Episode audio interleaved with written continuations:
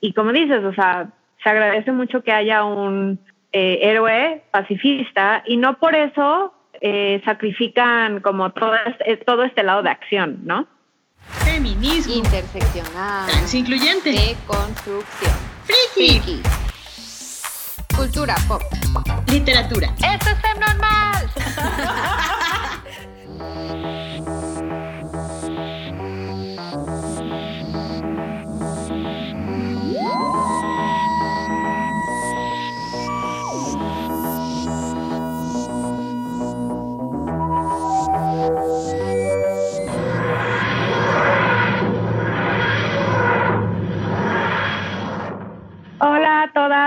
todos y todes, bienvenidos a un nuevo episodio de Fem Normal. Yo soy Mercy Garcés Sí, yo soy Edna Montes.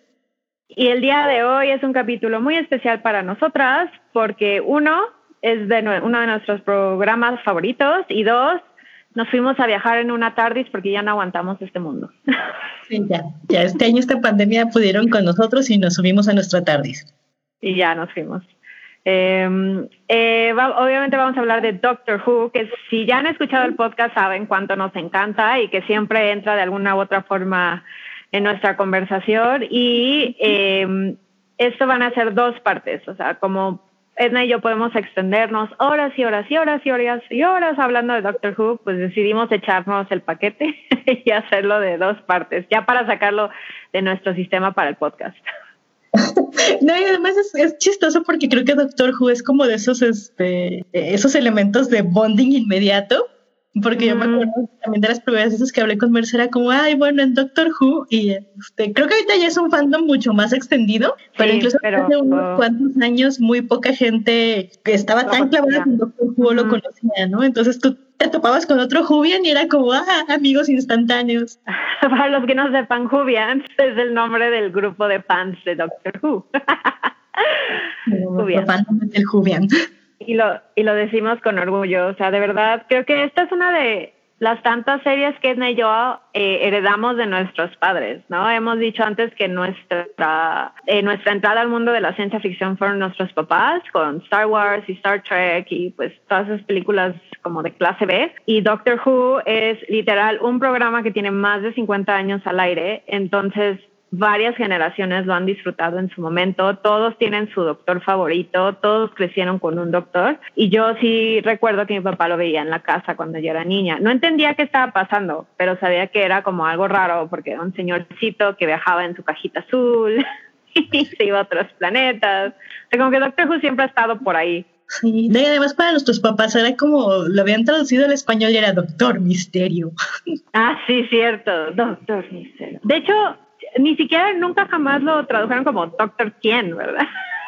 No, digo, tiene sentido porque habría sido una muy mala traducción, Súper Doctor mala. Como lucha libre, ¿sabes? Sí, era Doctor Misterio, pero ahora ya es Doctor Who en todos los lenguajes.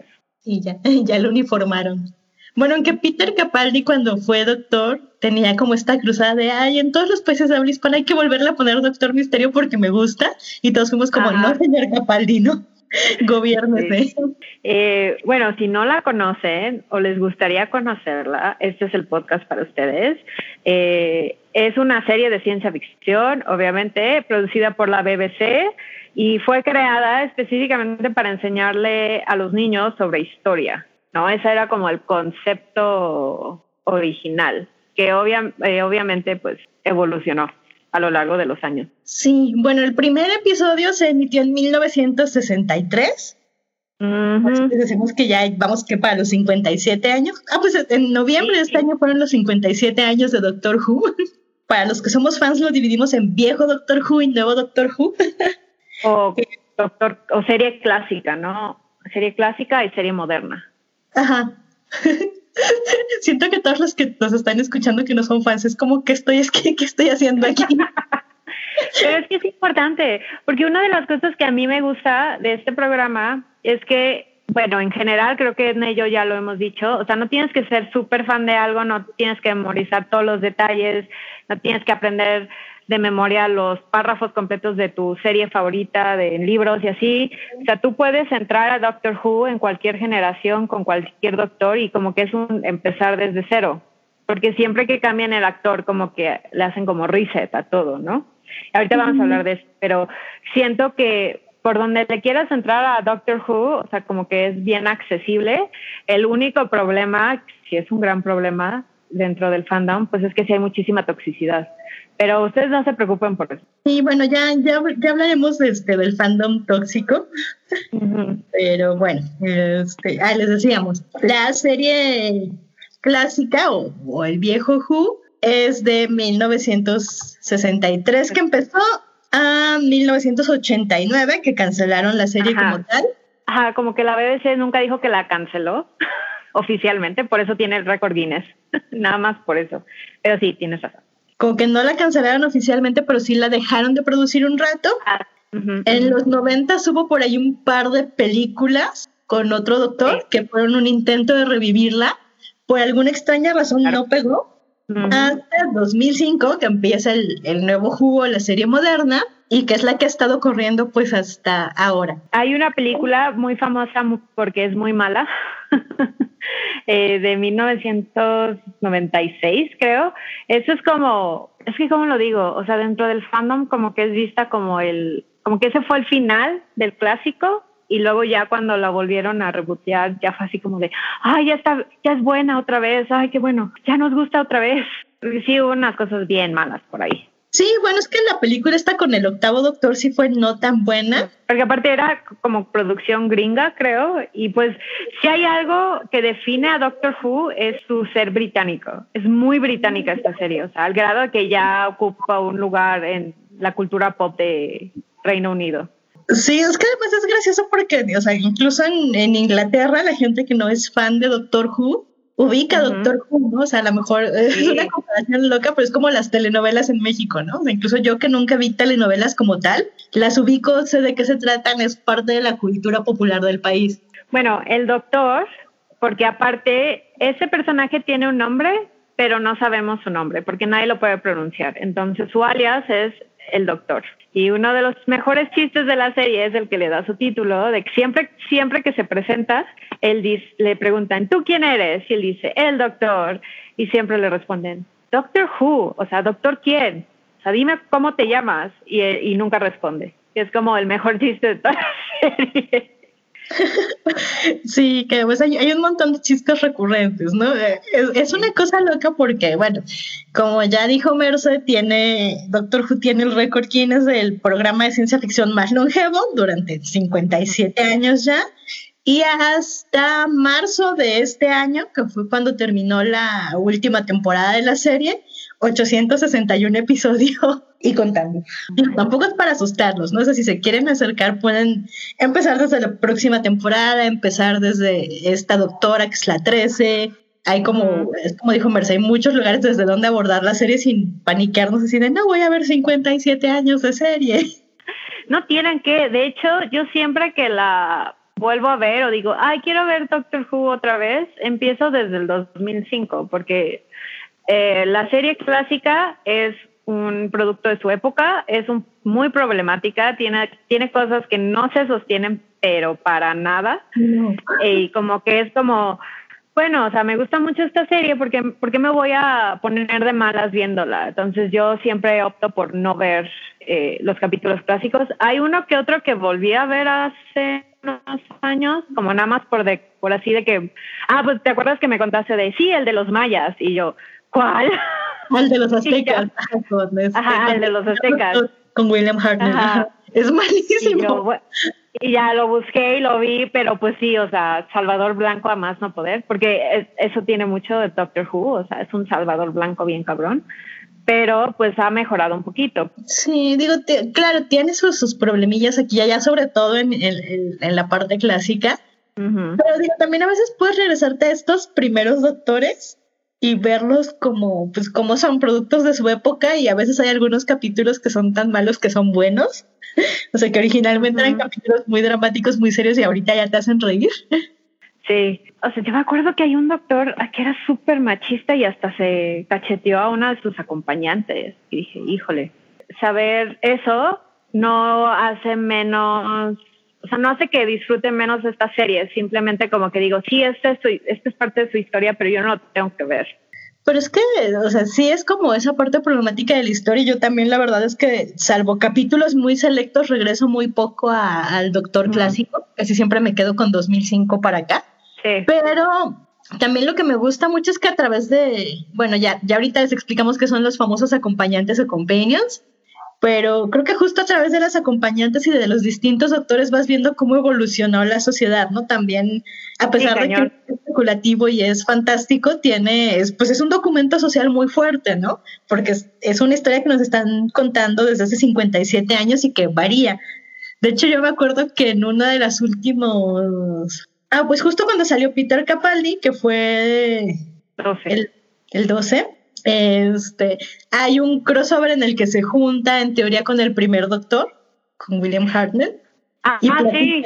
Ajá. Y entonces el primer doctor, que, que era súper machista, porque un hombre de, de, de, de, los, del 63, le dices como, ay, la tarde se está muy sucia, ¿dónde hay un, por qué no subes a una acompañante mujer para que te ayude a limpiar?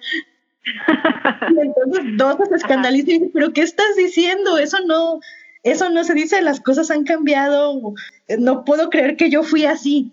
Y es muy gracioso porque, porque es como un este, este, un- una escena pintoresca de construcción, ¿no? O sea, yo lo he visto con muchos de mis Sí, amigos sí. Que, que se ven, ven como el chavo que eran a los 15, 16 años y ven el hombre que son ahorita a sus 30 y dicen, ay, yo no puedo creer que yo era así, ¿no?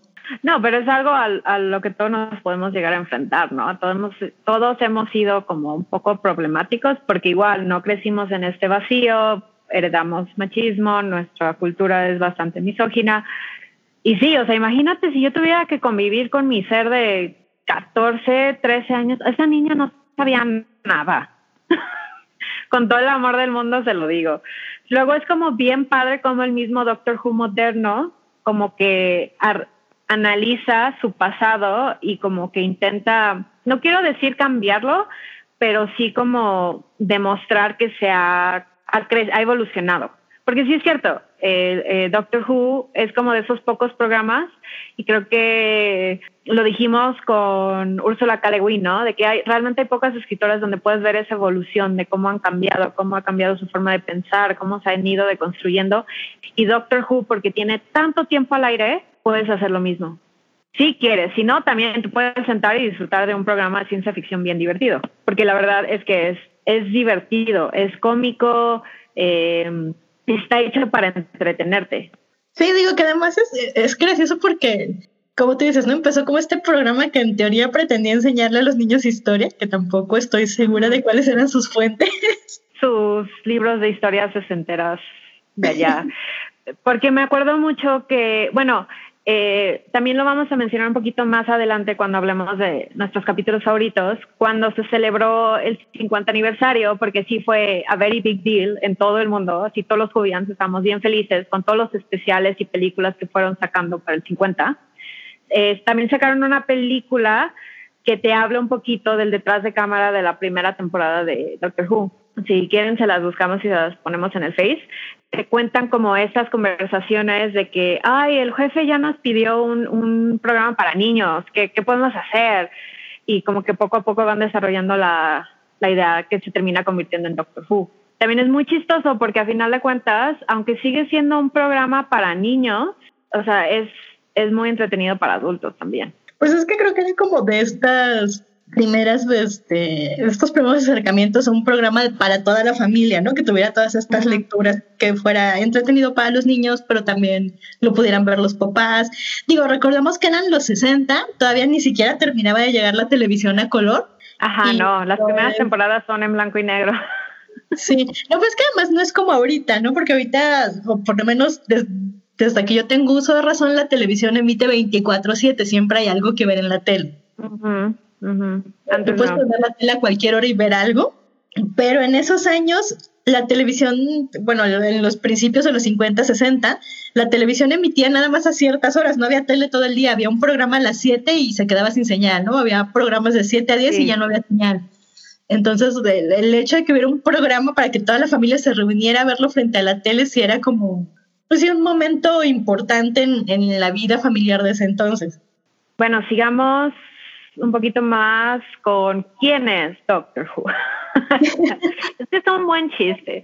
Eh, el doctor es un Time Lord o Señor del Tiempo, es un alien, no es terrícola. Pues viene de un planeta que se llama Gallifrey, que está lleno de... Es que, ay, es que no sé cómo explicar. o sea, todo esto me lo sé, pero no sé cómo explicarlo.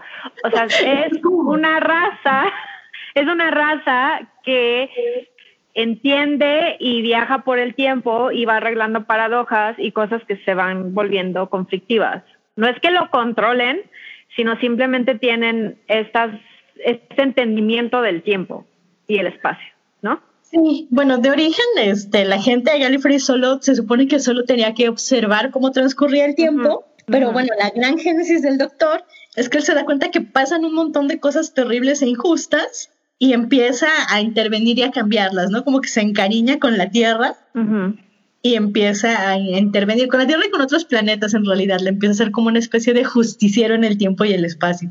Hay algo que a mí me gusta de su historia, que dicen que como ritual de, como coming of age, como para pasar como a la edad adulta, tienen que ver el vortex del tiempo y el vortex del tiempo les va a decir cuál va a ser su destino.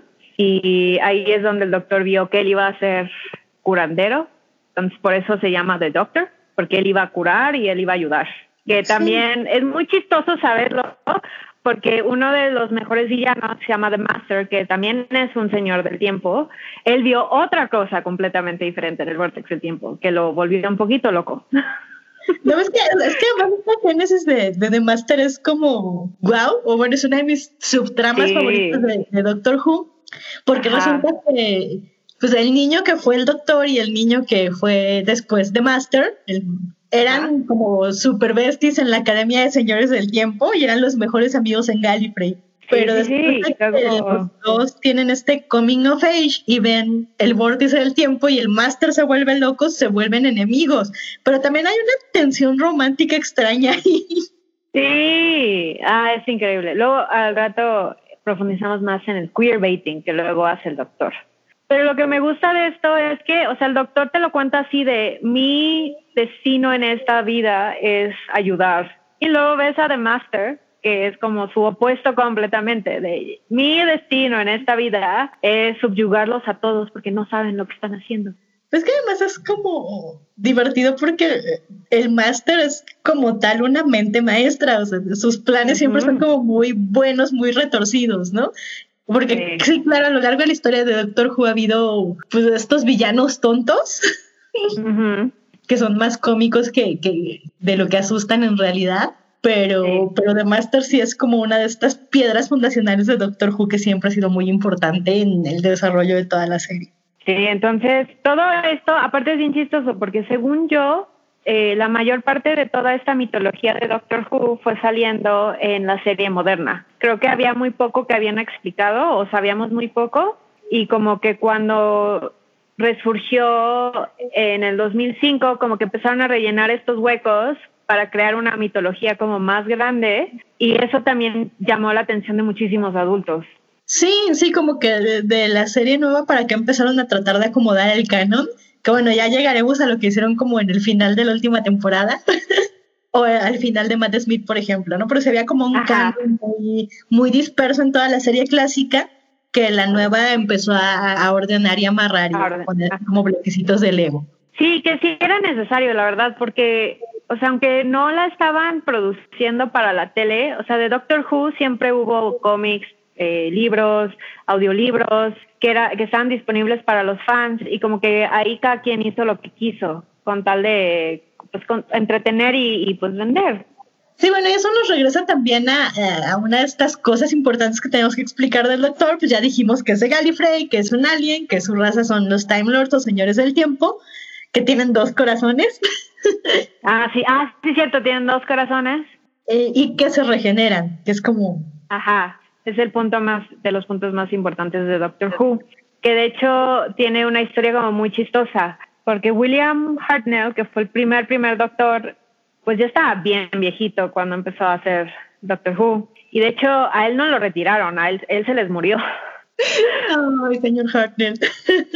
Sí, entonces, pero antes de que se muriera, como que ya habían introducido este concepto de la regeneración, que es básicamente el doctor puede regenerarse 12 veces, tiene, es un ciclo de, no, 12 ciclos. Ajá, Sí, ¿no? sí, son como 12. Son 12. pero- Ajá, entonces en teoría eh, habían puesto los bloques fundacionales para tener la oportunidad de que varios actores interpretaran al doctor y eso fue, y así es como sobrevivió la serie durante tanto tiempo. Sí, pues es que es como dijo Mersa, ¿no? O sea, el, el Don ya estaba muy viejito, de hecho nada más fue doctor del 63 al 66, pero se murió en el 75. Lo estoy No inventando. sé cuándo se murió, pero sí, estuvo como unas tres o cuatro temporadas. ¿Tres Sí. temporadas? Sí se murió en el 75, ajá, pero era, era eso, ¿no? Y, y si les ponemos como el avance del- de- o el documental, bueno, no es documental, es como una- un biopic de William Hartnell en el periodo que hizo al doctor, él mismo lo dice, ¿no? Ya estoy muy viejito y este es un programa pues de acción que requiere cierta, cierta energía y yo ya me tengo que retirar. Y todos fueron como, pero es que si se va Hartnell nos quedamos sin doctor, ¿qué hacemos? Entonces ya Sí. algún escritor brillante dijo, oigan, ¿y si se regenera? Entonces cada vez que el doctor, entre comillas, se muera, su cuerpo cambia y se vuelve otra persona con otro rostro. Otra personalidad, otro sentido del fashion, porque luego sacaban cada outfit y dices, híjole. El cuatro es hermoso, yo amo cuatro. Ah, no, cuatro es el clásico, el de la bufanda y su gabardina. Ese tiene un lugar muy especial dentro del fandom. No, pero yo estoy hablando del de el que traía el, que creo Ah, que era ¿sí? ocho, el que traía el, no, no es cierto, no era ocho, a seis. Era seis, ¿no? El que ¿Cuál tenía era el que traía el abrigo de eh, Ese se veía bien ridículo. Sí, era seis. Pero seis era como pues el doctor de los setentas, ¿no? Claro que se veía todo psicodélico el don. Sí, pero aparte también había unos que se veían súper british, así bien dandies, con sus sombreritos y su saquito y su bastoncito. Sí, digo, hay unos que son así como muy, por ejemplo, 8, lo poquito que salió era como muy trendy, ya sabes, muy formal. Ajá. Sí, pero bueno, para abreviar en el fandom de Doctor Who nos, nos referimos a ellos por número. Sí, es que precisamente porque se regeneran y en teoría iban a ser 12, o sea, va- vamos por orden, ¿no? O sea, uno fue el primerísimo, el William Hart Hartnell, iba a decir Hartwell, perdón. Eh, dos era todavía estaba en blanco y negro y era ese que tenía el cabello como medio alborotado, corto. Ajá. Luego tres, cuatro, cuatro es el de los mejores, como de los clásicos el, es el que mejor recordamos. Y es también es el, el que más capítulos tiene, porque incluso dentro de Doctor Who como que algo pasó con la serie clásica que se perdieron un buen de capítulos. O sea, temporadas completas como que desaparecieron. No sé si los borraron, si se les quemó la bodega, qué pasó, pero es, hasta hay como toda una conspiración eh, envuelta en los capítulos perdidos. Pero bueno, ahí va la lista nada más como para ya sacarnos como el tecnicismo de en medio. Sí, ya sé. el uno es William Hartnell, o bueno, era William Hartnell, y fue el doctor desde 1900 del noviembre del 63 a octubre del 66. El segundo fue, el actor fue Patrick Troughton, del 66 al 69. Tres Oh. fue John Purdy, del 70 al 74. Cuatro, que es uno de nuestros adorados del- de la vida, es este Tom Baker, Baker. ¡Uh, Tom Baker! del Es 74. el de la bufanda. esa bufanda es súper clásica. Tú sabes que alguien es fan de Doctor Who si trae esa bufanda. Sí, eh, eh, ahí este, uno se puede bajar hasta eh, el patrón para tejerle y todo. Luego el quinto fue Peter Davison. Peter Davison del 81 al 84 y luego fue Colin, Colin Baker, Baker. el sexto. ajá, del 84 al 86 y luego Sylvester McCoy del 87 al 89 y ahí murió la serie.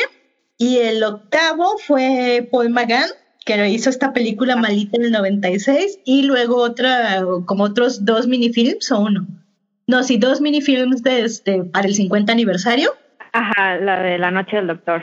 Ajá, que fue lo que terminó como de conectar la serie nueva con la... Ajá, es, es- fue como de las cosas principales que nos dejó el 50 aniversario, la re, cómo nos rellenaron esos huecos, porque como que siempre hubo un debate de qué pasó entre el octavo y el noveno, que fue el del reboot, ¿no? Así de no, no, Sí. de verdad no sabemos cuáles fueron sus aventuras, no sabemos qué clase de persona era, nunca conocimos a sus acompañantes. Sí, y bueno, después ya empezamos con la serie nueva del 2005, en realidad al 2005, porque fue como una, sí, fue como un tenure muy cortito, el de Christopher Eccleston como el noveno doctor. Este otro de mis consentidos del corazón, el décimo doctor, que es David Tennant. David Tennant. Yay. Y luego Eleven, que, perdón, once, que es Matt Smith. Ajá. Eh, 12, Peter Capaldi. 13, Jodie Whittaker. Uh, Acá al fin tenemos una mujer. ¡Woo! Nada más tomó 50 años. y a regresarles, a re- regresar a explicarles, perdón, por qué 13 si Ajá. ya les habíamos dicho que eran 12. Y Sí, sí, también tenemos les que hablar brevemente War de Doctor. War Doctor o el Doctor de Guerra, que no está en el canon porque durante la guerra de No lo los, doctores- de los este, Time Lords, el doctor Ajá. dejó de llamarse el doctor porque entró en un conflicto bélico y ya no era un sanador.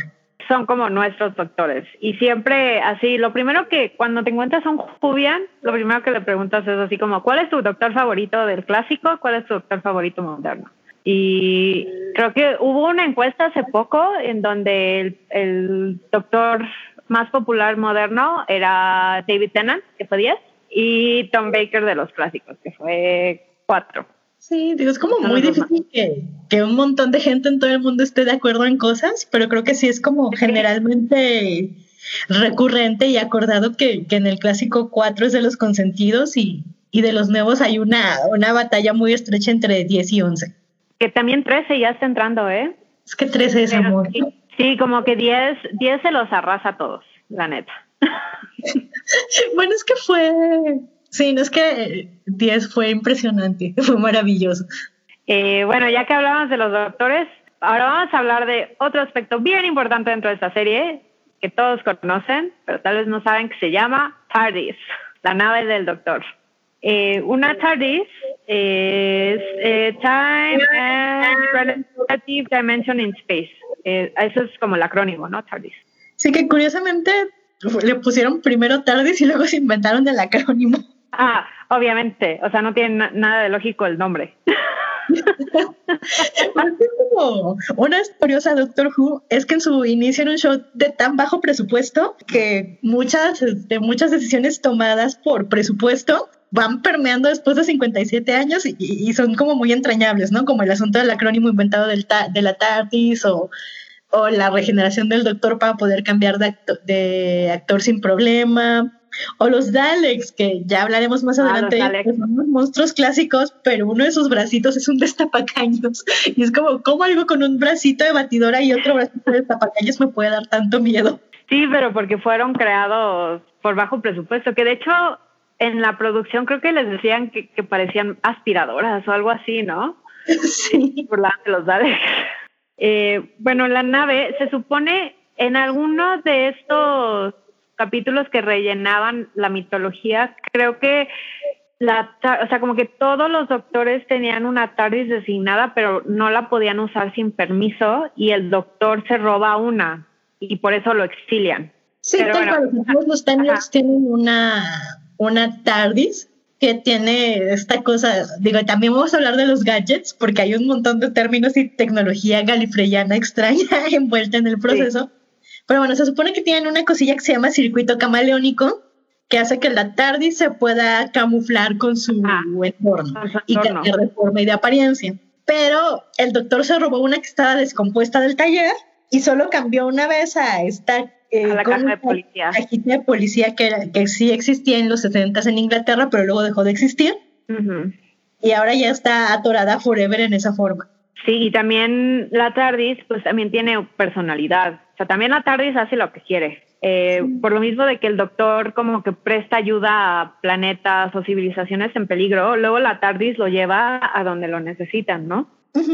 Sí, o transmite llamadas de auxilio. Ajá. O luego también es bien chistoso porque como que hay este chiste recurrente de que el doctor dice, ay, vamos a Estados Unidos en 1950 y aparecen en Inglaterra en 1970 y es como, yo no quería venir, o sea, como que a veces no puede controlar bien en dónde cae. Que, que además hay un capítulo hermoso que, si no mal recuerdo, el guion es de Neil Gaiman, donde la TARDIS brevemente toma una forma humana. A mí no me gusta, me causó un chingo de conflicto eso, porque había una tensión sexual bien cabrona entre la TARDIS humana y el doctor. Sí, o sea, como que obvié la tensión sexual, pero sí me gustó la idea de que la TARDIS fuera... Ajá, persona. Está bien. Sí, sí estuvo interesante, pero de repente cuando sacaban sus inuendos sexuales, yo estaba así de, es un programa para niños, realmente. Pero bueno, sí, la TARDIS tiene su propia personalidad y además este, tiene como el corazón de la TARDIS, que es justamente un pedacito de ese vórtice del tiempo que ven los Time Lords para, para poder crecer y empezar a viajar. Sí, también uno, otro de los mejores chistes recurrentes es lo que dice la gente cuando entra por primera vez a una TARDIS. De, oh, está más grande por dentro. es este, una nave alienígena que aparte también el interior cambia con cada doctor. eh, y pues es enorme, ¿no? Hasta ha habido capítulos enteros donde nada más se van a explorar dentro de la TARDIS y se quedan perdidos en el laberinto que es Sí, hay un capítulo en el que se le suben robots asesinos y están perdidos en la TARDIS. ¿no? Y la TARDIS es como un gran laberinto. Que además tienen que llegar al- a cierto cuarto como para poder expulsar a los robots, pero como la TARDIS tiene conciencia y se está protegiendo a sí misma, se vuelve un laberinto y es como, no nos ayudes, comadre. Sí, pero es súper chistoso ver esos capítulos porque de la TARDIS generalmente no pasamos más allá del centro de control, ¿no? Que es como Ajá. este lugar con los tubos y los botones y así. Sí, digo, y hay como referencias muy locas, ¿no? Sabemos que cambia el, el- el interior porque lo dicen los acompañantes, que tenemos que hablar de ellos, pero de repente hay referencias así de, ay, y fulano, ah, está en la alberca, y sabes que en algún lugar de la. TARDIS hay una alberca. Todo el mundo lo acepta, ¿no? Así de, ah, sí. Sí. Y hay esta tecnología que, este, que hace que la TARDIS sea como más grande por dentro. Este, en la serie la denominan como trascendentalismo dimensional. Es que digo, es como ciencia loca galifreyana y no tienes que Sí, es- entenderla, sino quererla. Ajá, es eso. O sea, como que si tú te dejas llevar con esta serie, o sea, la vas a disfrutar mucho y la ciencia no se te va a hacer tan descabellada. Sí, no. digo, hay cositas mínimas que se sostienen y otras que no tanto. No, pues no. Pues también salió, esta serie salió cuando a todo le ponían la palabra cuántico, ¿no? Sí, todo era cuántico y todo era interespacial y cosas así. O sea, nada más aviéntale palabras grandotas. y, y ahí te digo, como el nombre de la TARDIS, o sea, se nota. Sí, no, y además es que otra cosa es, por ejemplo, el tema de, de apertura. Es como una de las primeras veces que se usó Sí. música electrónica en, en la televisión o en algo en general, ¿no? Y este, justo la, la compositora de ese tema era Delia Devishire. de Bishar. Ajá. Sí, como que fue de, la prim- la de las primeras en experimentar con música electrónica. Sí, digo, era como de estas pioneras de la música electrónica, pero también era otro asunto de, bueno, es que necesitamos hacer algo que suene espacial y, y de ciencia ficción y tenemos poco presupuesto. Entonces, Ajá. que, que dijo, a ver, denme un estudio y cintas y yo hago el remix y vemos qué puedo hacer. Sí, y esa, eh, o sea, se sigue usando el mismo tonito base, y, pero, o sea, se ha ido expandiendo el tema también. Está chido, o sea, que se haya mantenido el mismo tema. Sí, y en realidad creo que a estas alturas ya, o sea, quiero creer que nunca pensaron en cambiarlo, pero también no, o sea, hay como cosas que el fandom permite y cosas que el fandom no permite. Y creo que Sí. cualquier como insinuación de cambiar la TARDIS o cambiar el tema sería un no, no. Porque lo mismo pasó con uno de, de los destornilladores, ¿no? Que sí lo cambiaron y fue el revuelo. Sí, pues es que además sí tenía como cierta apariencia de vibrador que uno no podía ignorar. Sí. Los destornilladores, para los que no lo saben, es como este gadget que usa el doctor para todo, güey. Necesitas abrir una puerta, le echa su lucecita. Necesitas hacer una mezcla química muy avanzada, su lucecita. Necesitas construir un robot, lucecita. Este, sobreescribir el código de una nave, lucecita. Escanear. ADN de alguien, lucecita. tiene, tiene como, o sea, sí es como un poquito de ex máquina muchas veces, Sí, pero bueno, no sirve para madera, según nos dijo Capaldi. pero también, supuestamente sí tiene reglas, pero luego ves al siguiente doctor y, ve- y va y hace lo que supuestamente no podía hacer y es como, ah, Sí, es que además cada doctor va como mejorando su, su destornillador sónico, ¿no? Pero bueno, Ajá. el asunto de que tenga un destornillador es que el doctor tiene una base ética, ¿no? Entonces él no, él está en contra de las armas, en teoría, nunca usa una y nunca dispara una. Sí, no. Y esto también es porque empezó como un programa para niños. Pero se ha mantenido como más o menos firme en, en el canon. Rara vez se ha roto esa regla. Y a mí se me hace muy lindo, ¿no? O sea, eh, creo que prefiero mil veces el destornillador sónico y esta idea de, de no violencia, de que el doctor es pacifista. Sí, porque aparte, por lo regular, el doctor siempre se sale con la suya eh, por, o sea, usando su mente. Se, se pone a pensar qué puede hacer, elaborar un plan o negocia. O sea, como que tiene como muy bien desarrolladas esta onda de, o sea, la violencia va a ser el último recurso, vamos a hablarlo primero. Se agradece mucho que haya un eh, héroe pacifista y no por eso eh, sacrifican como todo este, todo este lado de acción, ¿no? Sí, es que creo que hay- había un debate y a lo mejor me estoy adelantando un poco, pero bueno, ya, ya podemos andar después. Justo cuando el fandom se puso loco porque mucha gente no quería que el doctor fuera mujer, Ujú. pues había mucho machitrón loco así de, no, es que porque es mujer, ¿no? Pero había un argumento, quizá el único que me pareció muy válido y me hizo pensar, que decía que el doctor es justo uno de esos pocos héroes de acción muy populares y muy generalizados que son hombres, pero que no son siempre, o sea, que son, sí, que no son rudos, que no son como esta masculinidad tóxica de yo llego y disparo primero y luego pregunto, sino Ajá, que sí. el doctor es muy humano, ¿no? o sea, tú lo ves sufrir, lo ves llorar, lo ves que se emociona, tiene como toda esta complejidad emocional y esta vocación pacifista y, y de usar la mente que es como muy útil para ir tirando todos esos estereotipos de masculinidad tóxica que vemos en muchos de los medios, ¿no? O sea, por una doctora todo eso se va a echar para atrás. O sea, tuvieron cuatro doctores en el reboot. No estoy contando los clásicos porque, porque no. Pero tuvieron cuatro doctores que les enseñaron eso y, y por tener a una mujer ahí se va a borrar. Ah, no, claro que no. Digo, no, yo no creí que lo fuera a borrar, pero sí, sí me pareció al menos una argumentación válida contra toda la furia de no puede ser mujer porque yo digo que no. Ese fue como uno de los pocos argumentos válidos que dije, ah, me deja que pensar, ¿no? De, o sea, Sí. hacen falta, más bien pensamos que hacen falta más héroes masculinos que sean lo contrario de la masculinidad tóxica, ¿no?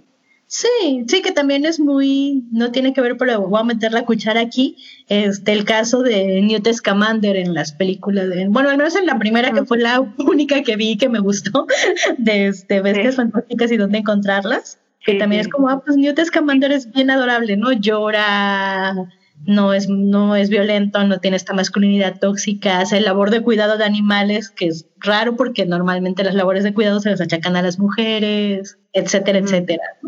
Sí, pues sí, la neta sí es que es que sí, sí les hacen falta más héroes como el doctor.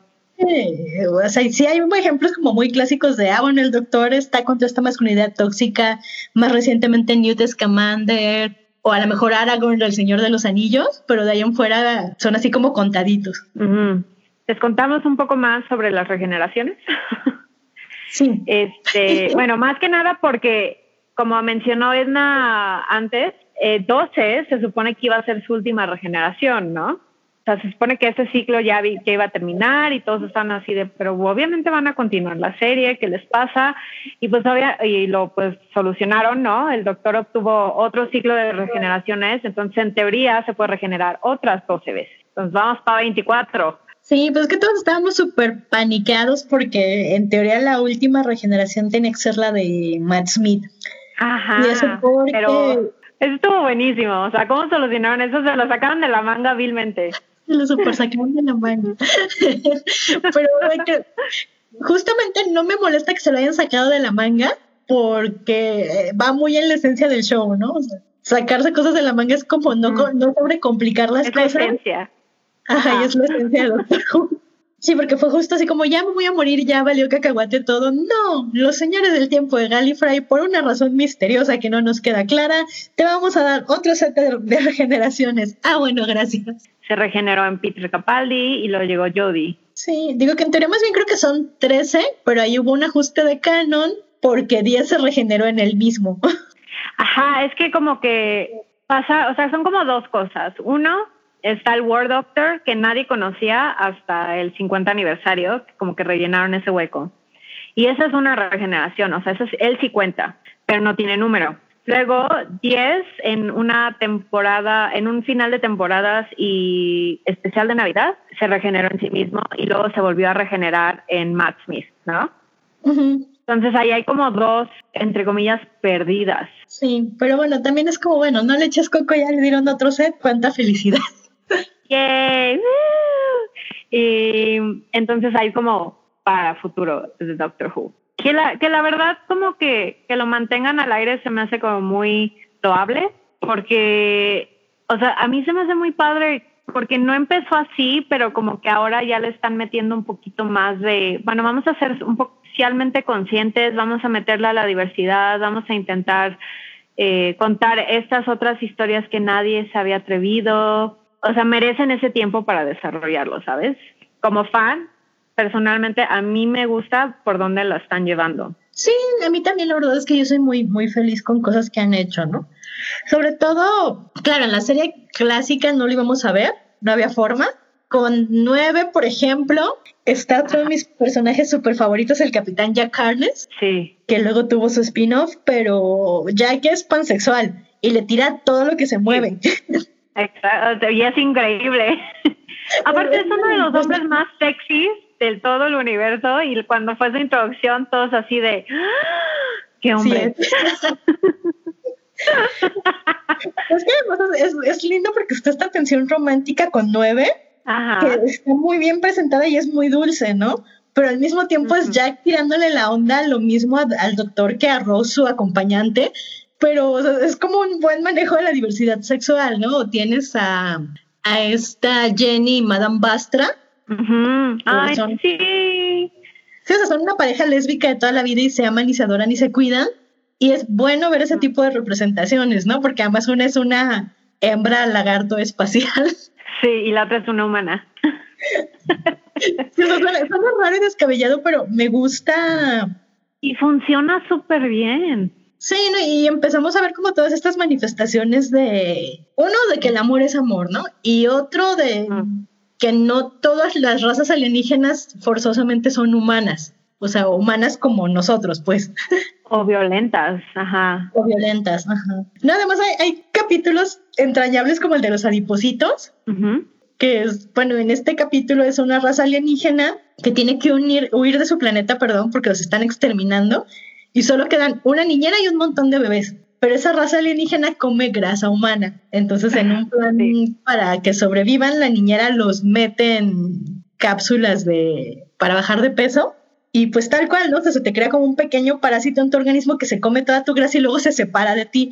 Y no es como, o sea, no es un daño súper permanente al anfitrión, porque en realidad, son como organismos muy gentiles, no es como que los super maten ni nada, o no siempre. Pero sí hay daños, ¿no? Y el doctor viene a investigar y luego se da cuenta de que pues, son los pobres adipositos que quieren sobrevivir. Y en vez de exterminarlos para salvar a la humanidad, lo que hace es reubicarlos a un planeta donde puedan desarrollarse. Sí, que también eh, Edna y yo lo hemos discutido mucho. O sea, una de las cosas que más nos gusta de Doctor Who es que sí es ciencia ficción, pero también usa varios géneros especulativos como eh, el horror, la fantasía, eh, como esta distopía, utopía, eh, el futurismo, pero también le mete como muchos pensamientos éticos, le mete filosofía sobre la guerra, las paradojas, o sea, la responsabilidad que tenemos en el universo y en nuestro mundo, cómo nuestras, o sea, cómo nos tenemos que ser responsables de las decisiones y cómo está, bueno, referente a la guerra, o sea, esta onda de que seamos ofensivos o violentos, generalmente es lo que más nos crea problemas, ¿no? O sea, dentro de esta serie y también, aunque es para niños y a veces como que se siente que es para niños, logran meter estos temas complejos con la ayuda de los géneros especulativos. Sí, y la verdad es que tiene de todo, ¿no? O sea, hay capítulos que me han asustado muchísimo, capítulos que me dejan haciendo la lloración hecha bolita en mi cama. que te dejan pensando sobre tu lugar en el universo y qué es lo que vas a hacer con tu Sí, no, vida. solo son satisfactorios, ¿no? Por ejemplo, este de Mm. El Doctor Baila cuando sale Jack. Ay, sí, es de mis favoritos. Sí, solo es satisfactorio y ya es como, ah, algo está bien en el mundo. Pero también es de los capítulos que más miedo me han dado. Ah, Ese, este capítulo, ese, ese el del el doctor baila y el, eh, ¿cómo se llamaba? Son dos partes, ¿no? Child, es The Empty Child y el doctor baila, sí. Ajá, esos, esos ¿Se dos. pues, bueno? Ajá, o sea, es, es parte uno y parte dos, habla sobre, o sea, cómo afectó la guerra, la Segunda Guerra Mundial, ¿es? Eh, Ajá. a los niños, a esta parte de la sociedad que dejaron de cuidar por irse a la guerra y este niño, bueno, es un fantasma, spoiler, que está buscando a su mamá porque lo, lo, o sea, lo mataron en un bombardeo eh, o con gas o algo, ¿no? Le pasó al niño y está buscando a su mamá. Eso está muy cabrón y segundo, demuestra que los niños son como los mejores fanta- los fantasmas que más miedo dan. Ya ves que además, este, ya, le vamos a poner super alerta de spoilers, perdón, gente. Eh, no, lo debían de haber sabido. Sí. No, ves que además justo en Empty Child es eso, ¿no? O sea, es, sí es un fantasma, pero es un niño que sale herido en un bombardeo y cae por alguna extraña razón una baliza de este, nanomáquinas alienígenas médicas y curan al niño, pero como tienen puesta esta máscara antigases, creen que la máscara antigases es su... Su cara. Ajá, su cara es parte de su organismo y pues se la, se la adjuntan. Entonces tienes a este niño con su máscara este, antigases que va por todo Londres diciendo con una voz escabrosa, ¿Are you my mommy? Sí, ugh. y la mejor parte es cuando el doctor así lo regaña y le dice, vete a tu cuarto. Y luego se queda así de, ay, dije que se fuera a su cuarto y estamos en su cuarto. Es que sí, la verdad es que eh, eso es una cosa de Doctor Who, ¿no? O sea, ni siquiera es de capítulo a capítulo. En un solo capítulo te puede hacer reír, llorar, Mm, asustarte. sí. Sí, pero sí, ese, ese capítulo sí es de mis consentidos. Hablando como fans, Edna y yo, por eso creemos que Doctor Who es como una de las mejores series que demuestran cómo los géneros especulativos a veces aportan hasta más que un género realista, ¿no? O sea, si no fuera, si esta historia nos las quisieran contar de una forma moderna, no sé si, no sé si conectaría igual. No, el hecho de que el doctor se pueda mover en el tiempo y en el espacio, el hecho de que puedan proyectar cuestiones éticas en otras razas eh, alienígenas, usar metáforas incluso, como que le da un, no sé, le da como otra capa, es que no sé cómo explicarlo, pero sí, como que le da ese algo más que aparte de hacerlo entretenido, como que no te das cuenta de que están enseñando, no sé. Sí, pues es que le da muchas posibilidades, ¿no? Yo también estaba pensando, Ajá. por ejemplo, en, en la forma en la que el doctor se relaciona con sus acompañantes, y creo que sí ya es momento de hablar de los acompañantes o companions, porque hemos dicho como 50 veces, vamos a hablar de eso y no hemos llegado ahí. Es que son dos partes, Edna. Sí, como, como buen este episodio de Doctor Who, este se los vamos a hacer en dos partes, porque los mejores especiales de Doctor Who son los que van en dos partes. Hablamos rápido de los companions y como que cerramos y luego retomamos como el ranking de los companions. ¡Woo! Uh, Que sí hay ranking. Número uno en mi corazón. Sí. Eh, bueno, las, los acompañantes o más bien acompañantes mujeres, eh, porque suelen ser mujeres que acompañan al doctor en sus aventuras y muchas veces ellas son las que lo salvan. Sí, bueno, es que hay como una división, o sea, ciertamente la mayoría son mujeres, pero bueno, lo la figura del acompañante surge porque, claro, hay una alienígena en una nave espacial, pero los productores del show en un principio dijeron, bueno, hay que meter un elemento humano ahí, ¿no? Entonces Sí. necesitamos como tal cual acompañantes humanos que se suban con el doctor a la TARDIS, viajen con él, tengan como esta perspectiva humana de lo que hace el doctor que sale. Y bueno, uno de los grandes misterios de, de Doctor Who es qué pasa con una de las primeras acompañantes, que es justo la, en teoría es la nieta del doctor, ¿no? Susan. Ajá, es que eso es, es, es como todo un, ro- un rollo mental, porque primero te dicen que el doctor, o sea, como no es humano, no, no se puede cruzar, no puede tener hijos, o sea, sí puede, pero los Time Lords no tienen hijos porque se reproducen de otra forma. Está muy complicado, pero la primer primera acompañante del primer primer doctor fue su nieta, entre comillas, y se supone que ella también era Time Lord. Sí, se supone que es, es mitad, mitad Time Lord, mitad humana. Ajá, que nunca supimos quién era la otra mitad humana. Ajá, sí, no, Pero bueno.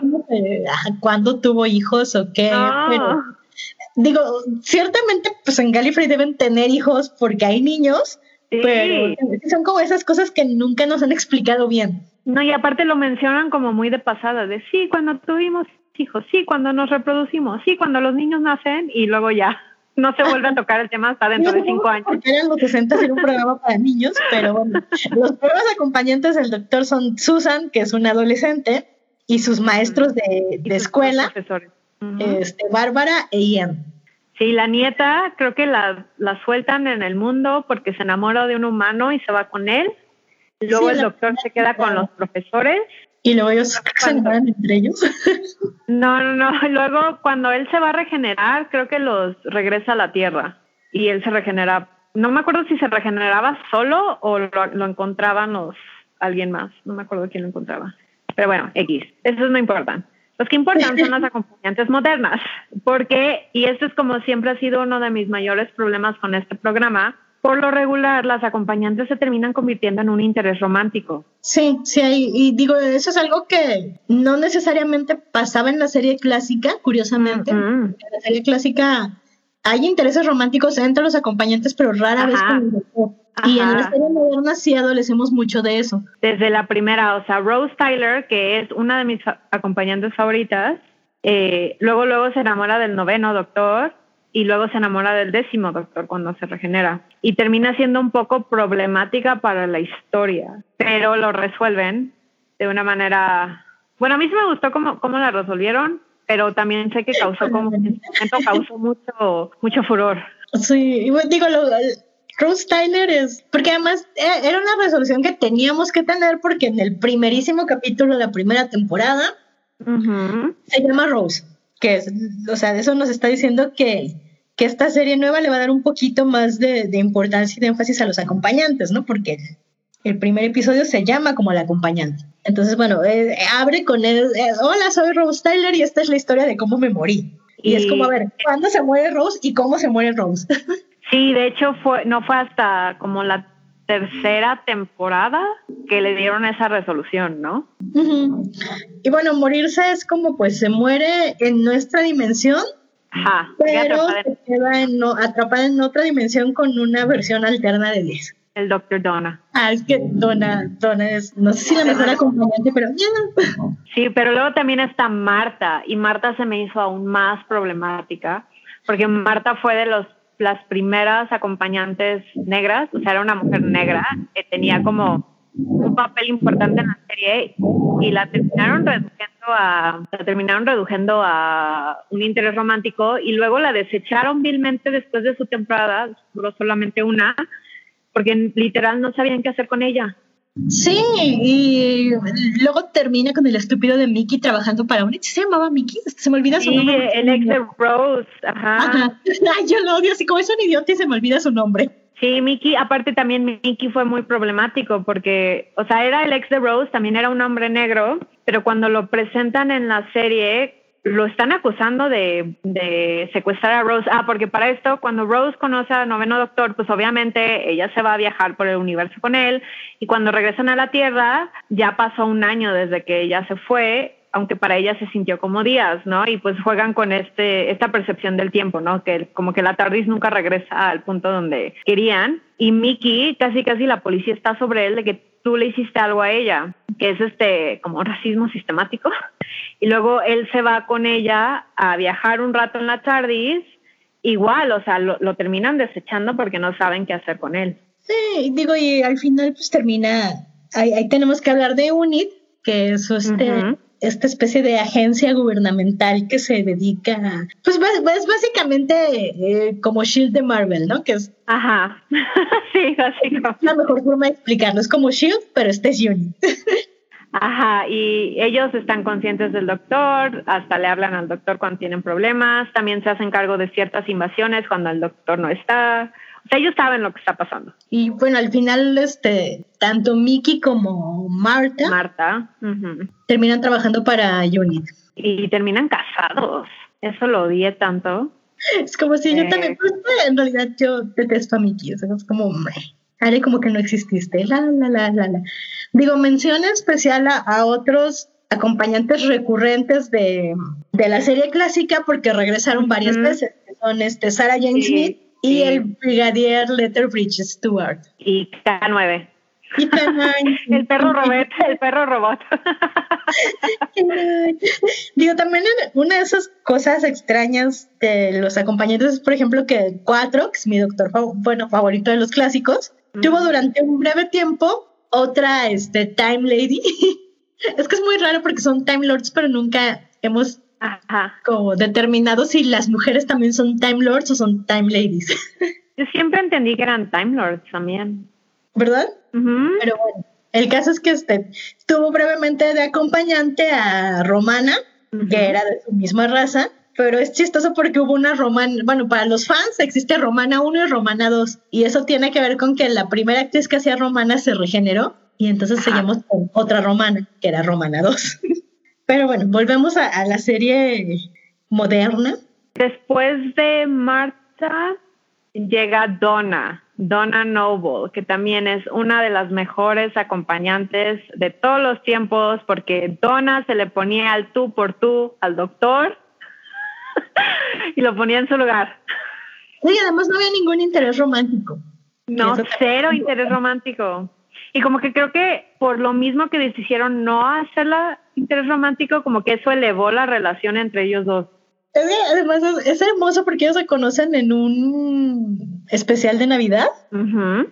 que es este, la novia fugitiva, y ya Sí, como que se va y aparece. no sabemos mucho de, de, de Donna. Luego tiene como su ron con esta Marta. Y cuando sale Marta de la tarde, es que además tiene que salir porque le dice al doctor, estoy enamorada de ti. Y el doctor le dice, "Eh, no es correspondido. Sí. Bueno, el doctor no le dice que no, pero ella se da cuenta solita que pues el doctor no se enamora de nadie, ¿no? Y este, y bueno, luego empieza la siguiente temporada, está este, este episodio maravilloso de los adipositos que ya les conté, que es Smith and Jones. Pero bueno, No, justo pero con, eh, Smith and Jones es la introducción de Marta, ¿no? Sí, pero sí, sí es cierto, perdón.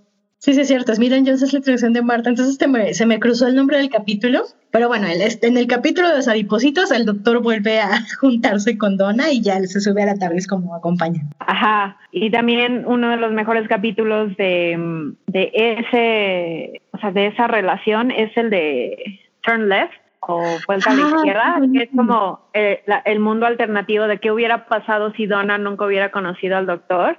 Pues son como tres partes y está buenísimo. Sí, y asusta mucho además. Y es como este- esta especie de distopía, ahora sí full. Pero es que además Eh. muchas como de, de estas grandes premisas de episodios de Doctor Who están basadas en, que- en el qué pasaría si, sí, o sea, qué pasaría Mm. si algo sale mal, qué pasaría si esto no pasara. Y, y es donde, bueno, cuando hacen, cuando se avientan a lo profundo, e- es donde salen los mejores capítulos, la verdad. Eh, después de Donna, ¿quién fue después de Donna? Nadie, ¿no? Después de Donna estaba solito un rato y tuvo como Ajá. este especial de con Kylie Minogue, como Astrid Bird. Sí, medio raro, ajá. El de, También tuvo un de ratito con Sarah Jane. Sarah, ajá, Sarah Jane regresó. Regresó Captain Jack también un ratito. Ajá. Y así como cositas sueltas. Luego fue su regeneración, ¿no? Y ahí fue cuando llegó Amy Pond y su esposo Rory. Ajá. Bueno, primero Amy y después Rory. que yo aprecié mucho que como que fueran un matrimonio, como aparte, y casi casi adoptaron al doctor como su hijo, porque así era la dinámica. Bueno, luego fueron sus suegros, pero esa es otra historia. Eh, sí, que nos trae a River Song, que también es, no es una acompañante como tal, es la esposa del doctor. Pero pues que además la historia de River Song es rara, porque la vivimos como hacia atrás. O sea, la primera Sí. vez que conocemos a River Song es con 10 en silencio en la biblioteca, Ajá. si no mal me- Sí, sí, sí. no mal recuerdo. O sea, nosotros la conocimos al final de su relación con el doctor, ¿no? Entonces, a partir de ahí, o sea, nosotros vamos conociendo a River, pero River más bien se va desentendiendo del doctor, porque va, ella va hacia atrás y nosotros vamos hacia adelante. Está complicado, pero es bonitamente complicado. Sí, o sea, es como una cronología inversa. Nosotros, conocemos a River Song cuando se muere. Que ella sabe que ya se va a morir. Una frase recurrente de, de, de River Song que es muy entrañable para el fandom es esa de spoilers. Spoilers, sweetie. Ajá, porque, o sea, River sabe que ella se va a morir cuando el doctor ya no la reconozca, ¿no? Ajá, y ella conoce Ella- al doctor por alguna razón que no sabemos hasta mucho después. Tiene un diario este, en forma de tarde. va not- sí, ajá, donde va anotando todo. Y el doctor, y nunca deja que el doctor lo vea, porque se lo va a spoilerear. Ajá, entonces siempre que el doctor le pregunta algo, ella le dice, "Mm, spoiler, sweetie. Ajá, pero que también lo retoman un poquito cuando es la despedida de Amy de Rory, que si el doctor lee algo que va a pasar, entonces tiene que pasar, ¿no? Algo así. O sea, si no lo lee, tiene la posibilidad de cambiarlo. Ah, sí, eso, eso está otra cosa de, de- de la ciencia slash mitología de, de los viajes en el tiempo de Doctor Who, que existen estas cosas que se llaman puntos fijados en el tiempo. Ajá. Son cosas que van a ocurrir sí o sí y que el doctor no puede cambiar aunque quiera. O sea, Y momentos claves en la historia. O sea, tienen que esclavizar a África. No puede detener esa esclavización porque tienen que pasar. Tipo ese tipo de cosas, ¿no? Ajá, sí, son esos puntos fijados en el tiempo que no se pueden cambiar.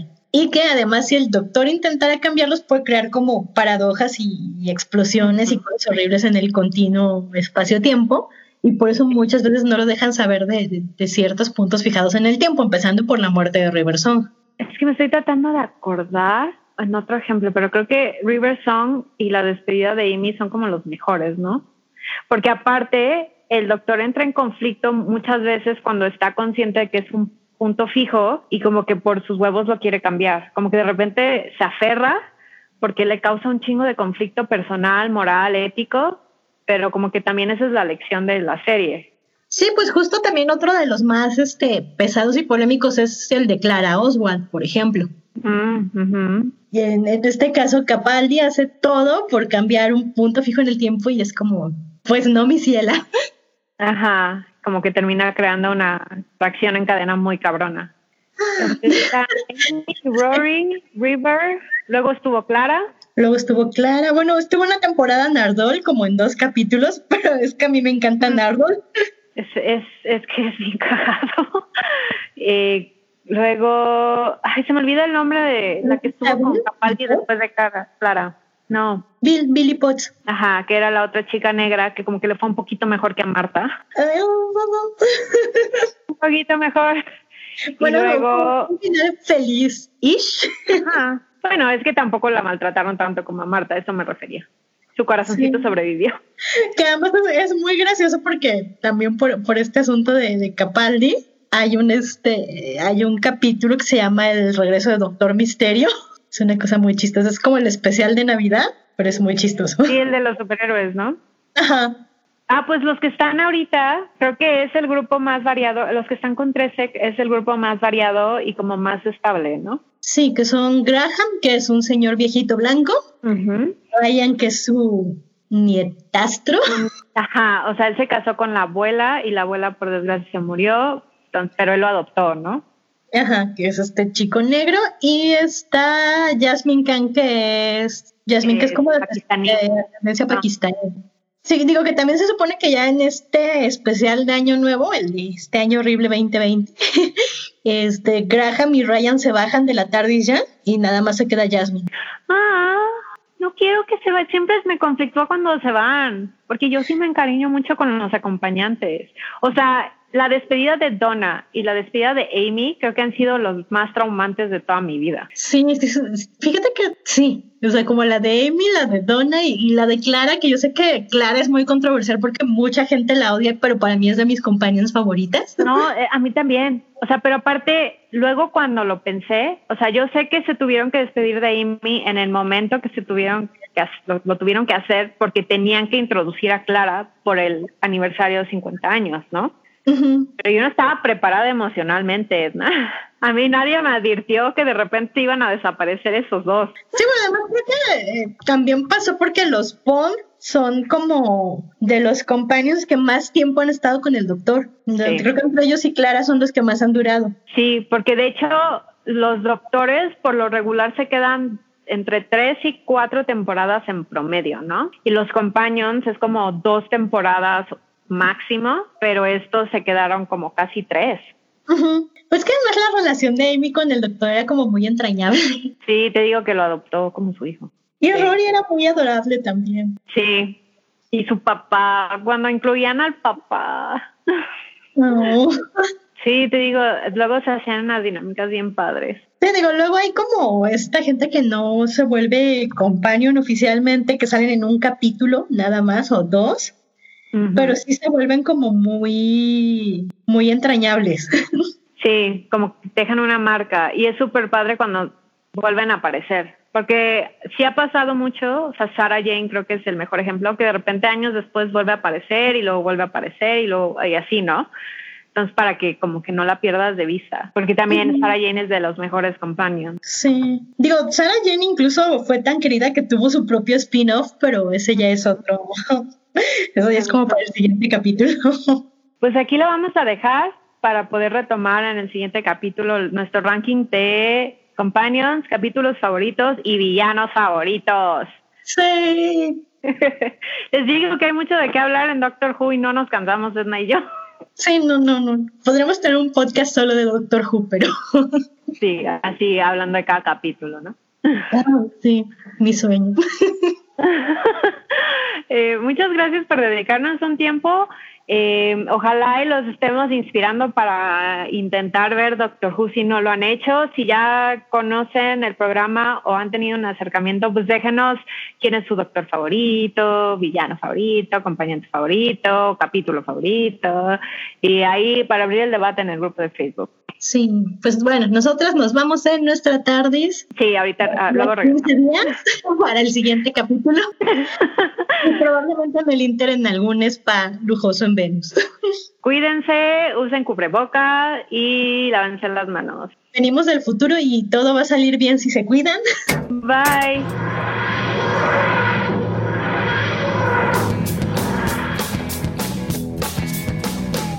Normal es un podcast producido por Edna Montes y Merte Garcés. Encuéntranos en Facebook e Instagram como Fem Normal y en YouTube como Fem Normal Podcast. Si quieres apoyarnos para seguir produciendo este podcast, nos puedes comprar un café. Busca la liga en la descripción.